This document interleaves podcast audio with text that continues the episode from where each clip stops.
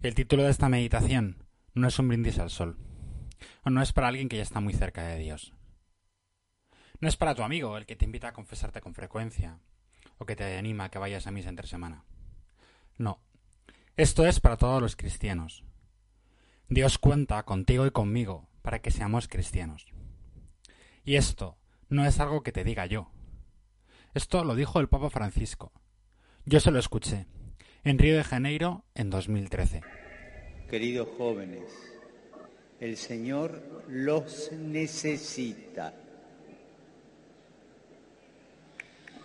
También hoy llama a cada uno de ustedes a seguirlo en su iglesia y a ser misioneros. Queridos jóvenes, el Señor hoy los llama, no al montón, a vos, a vos, a vos, a vos, a cada uno. Escuchen en el corazón qué les dice. Dios nos llama a cada uno, dice el Papa. Dios cuenta con nosotros para transmitir su mensaje. Podría haberlo hecho de otra forma. Podría haberse quedado en carne y hueso aquí en la tierra y todos podríamos verlo, y no le haríamos falta. Pero no lo hizo. Jesús, una vez que había muerto por nosotros en una cruz, y nos había reconciliado con Dios, estuvo unos pocos días en la tierra, ya resucitado, se dejó ver por muy pocos y subió a los cielos. Eso sí, les dijo a los apóstoles que fueran al mundo entero y que predicaran el Evangelio. Y los apóstoles lo hicieron. No es que llevaran un altavoz por las calles de Palestina. No se trata de que tú y yo llevemos una camiseta como la que usaba hace años Kaká, que la llevaba debajo de la camiseta de su equipo, y cuando metía un gol la enseñaba, y llevaba escrito I belong to Jesus. No se trata de eso. No es lo que hicieron aquellos diez pescadores y el recaudador de impuestos para llevar al mundo el mensaje de que Dios había resucitado. Aquellos tipos lo que sí que hicieron fue vivir lo que habían visto hacer a Jesús. Actuaron según lo que les había enseñado, y con su coherencia cambiaron el mundo. No tenían grandes aptitudes. Probablemente ahora no les hubieran elegido para dirigir una gran empresa, pero eran coherentes. Se tomaron en serio el cristianismo. Vivían aquello que creían Dios, a ti y a mí, no nos pide que colgamos una foto en Instagram de la Virgen o del Papa Francisco o de nosotros yéndonos a confesar. No nos pide posturear.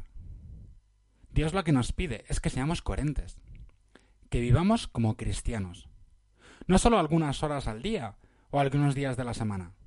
No, que procuremos ser cristianos las 24 horas del día, los siete días de la semana.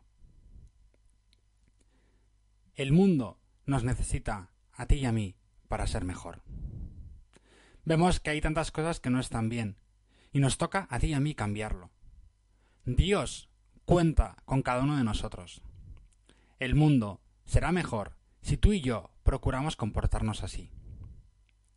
No hace falta que tengamos grandes condiciones, simplemente que seamos nosotros mismos. Como dice San José María. Te miró y hacen falta gentes como tú en el mundo, que en tu ambiente, en tu trabajo, en tu familia, en el lugar donde haces tu vida, en el sitio donde te diviertes, seas un hombre entero, recio, agradable y cristiano. Que todo espera de ti.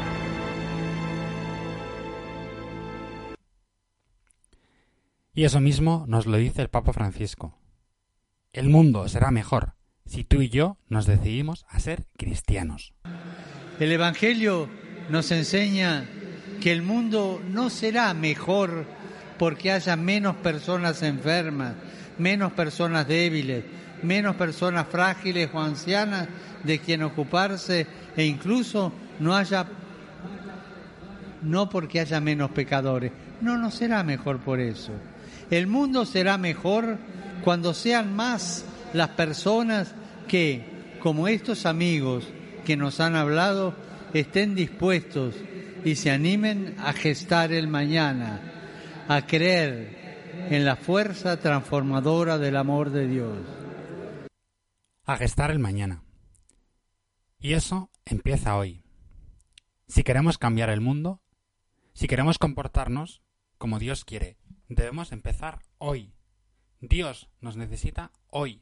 La Iglesia nos necesita hoy, como dice el Papa Francisco. Queridos jóvenes, les repito una vez más, ustedes son el hoy de Dios, el hoy de la Iglesia. No solo el futuro, no, el hoy. O la juegan hoy o perdieron el partido, hoy.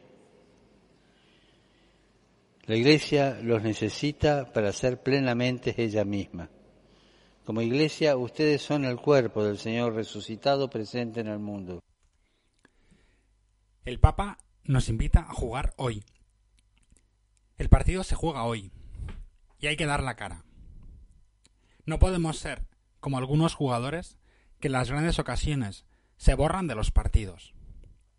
Tú y yo tenemos que ser como los grandes jugadores, que se deciden a ser los protagonistas del partido. Dios necesita que tú y yo seamos protagonistas, que enseñemos que vivir en cristiano es la mejor manera de vivir en el mundo, que la única manera de alcanzar la felicidad es cuando tú y yo nos decidimos a ser coherentes con nuestro cristianismo.